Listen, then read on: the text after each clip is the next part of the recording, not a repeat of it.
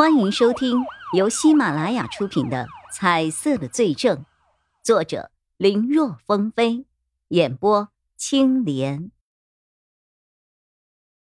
万一王建玄真有问题，那他态度一百八十度的大转变，会不会让王建玄察觉了什么呢？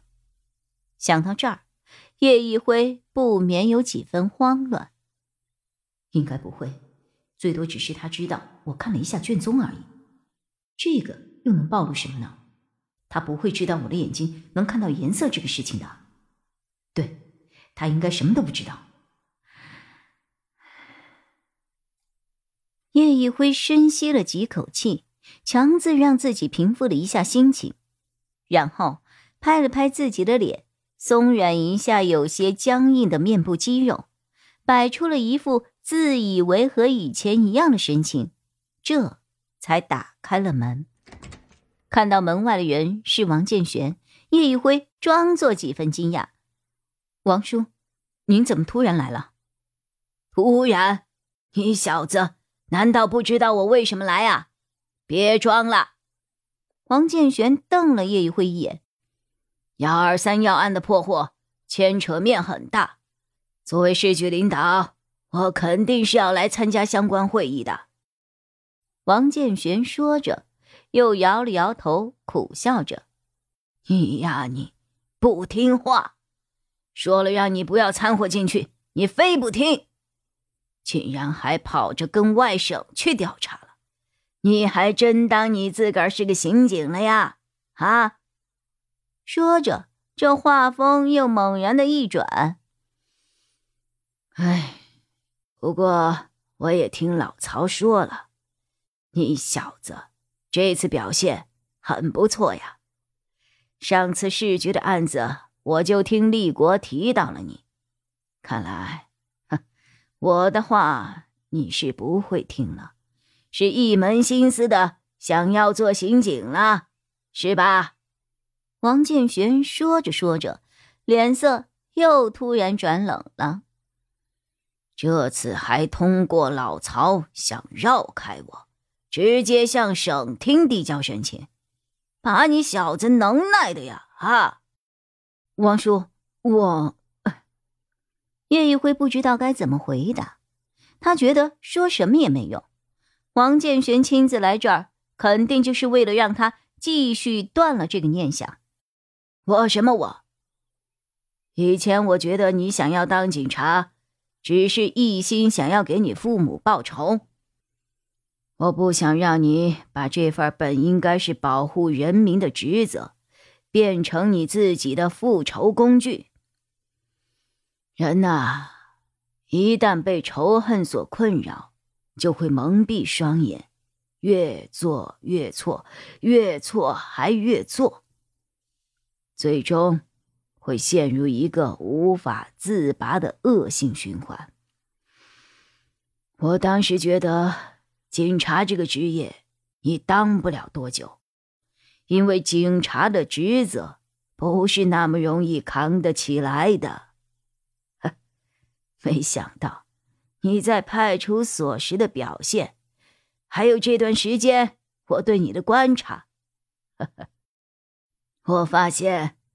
是我错看你了，你内心有仇恨不假，但那份正气更强。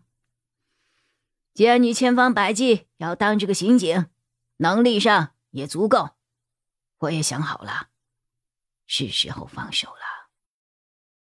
王建玄说到这儿，他苍老的脸上露出了一抹欣慰的笑容。我今天来。就是想要告诉你，你的申请我不会拦着。我也和沈厅打了报告，有我和老曹两个人的推荐，你肯定会通过。调换岗位的相关手续，这两天自己就回去办理一下。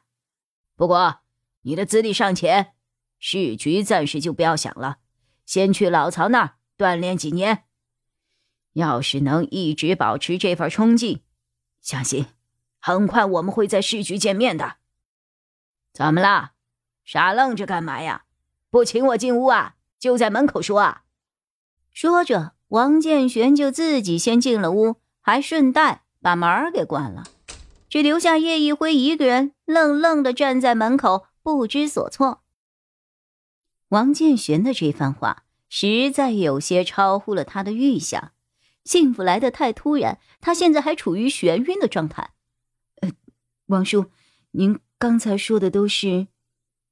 好半天，叶一辉才反应过来，呵呵。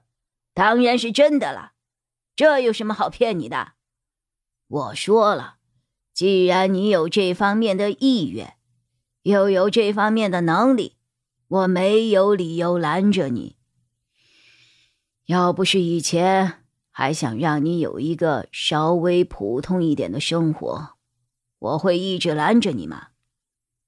不过，自从你前几天不辞而别之后，我也想通了，以后你想要什么样的生活，到底还是要你自己去选择。我可以劝解你，引导你，但是没有权利替你做出选择。嗯，不过我事先说好了啊，既然加入刑警这个队伍，就要给我好好干。要是哪天敢哭着喊着跟我说太苦了，不想干了，小心我扒了你小子的皮！已经彻底明白王建玄不是和他开玩笑，叶一辉的神情变得坚毅了起来，就像是在发誓一般，绝对不会的。只是他嘴上这么说着，心里却依旧是疑云一片。他不明白王建玄怎么突然就转变态度了。他想做什么呀？因为对方此时身上那么显眼的颜色，让叶一辉再也无法像以前那般单纯的去看待对方。似乎王建玄瞧出了叶一辉心下有几分疑问，他紧接着说着：“今天除了来告诉你这个事情之外，还有一件事，就是要和你说说。”当年的案子，当年虽然没有提及是什么案子，但只要提到“当年”二字，叶一辉瞬间明白过来王建玄的意思了。本集播讲完毕，感谢收听，更多精彩内容，请在喜马拉雅搜索“青莲嘚不嘚”。